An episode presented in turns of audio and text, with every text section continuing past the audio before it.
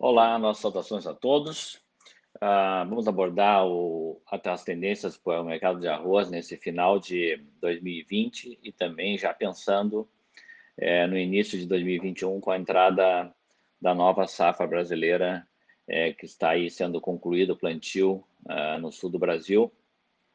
E a tendência é que a gente tenha preços agora declinando lentamente até o final do ano, o que é comum para essa época. Né? Nós temos dois fatores atuando é, sobre o mercado atualmente. O primeiro deles é a entrada daquele produto importado, autorizado pelo governo, aquela cota de 400 mil toneladas, né?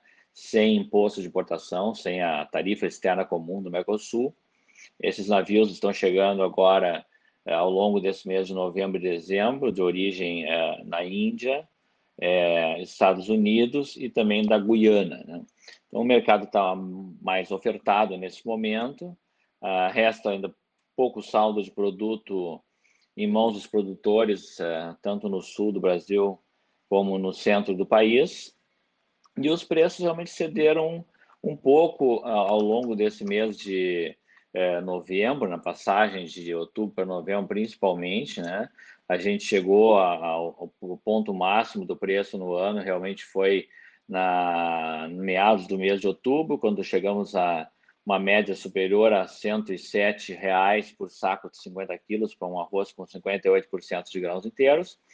E a média atual para esse mesmo produto hoje é R$ 102,86 por saco de 50 quilos, FOB produtor no interior do Rio Grande do Sul. Em Mato Grosso, com arroz é, com 57% de grãos inteiros, a cotação aí ao redor dos 120 reais para uma saca de 60 quilos. E em Goiás e Tocantins, ao redor também de 120 a 125 reais para uma saca de 60 quilos.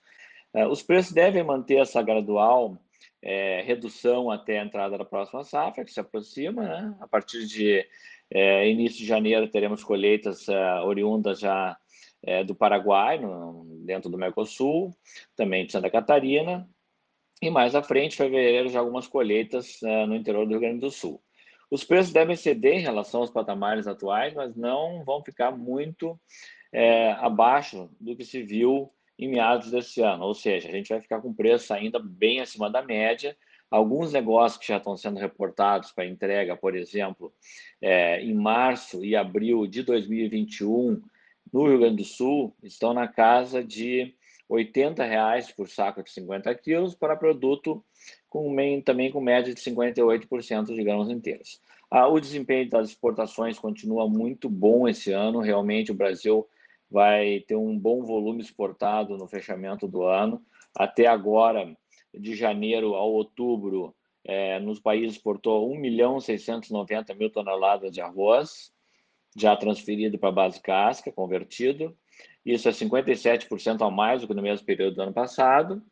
E, enquanto isso, as importações não cresceram absolutamente nada. É, foram 850 mil toneladas importadas de janeiro a outubro, contra 847 mil toneladas no mesmo período do ano passado. Então, na verdade, há um superávit, ou seja, a diferença entre exportação e importação é da ordem de 840 mil toneladas. Isso vai fazer com que se feche o ano com estoque de passagem no Brasil muito baixo, extremamente baixo, uh, equivalente ao redor de uma semana e no máximo 10 dias de consumo, se a gente confirmar exportações de 1 milhão e 800 mil toneladas, que provavelmente vai se confirmar, e importações chegando aí até o final do ano safra, em 28 de fevereiro do ano que vem, e importações de 1 milhão e 200 mil toneladas. Então, vamos iniciar a safra 2021 com estoques de passagem muito baixo, que, na verdade, isso é um fator de sustentação para os preços do arroz já para a próxima temporada. Lembrando que essa é uma parceria entre a Cogo Inteligência em Agronegócio e a Corteva AgriScience linha Arroz.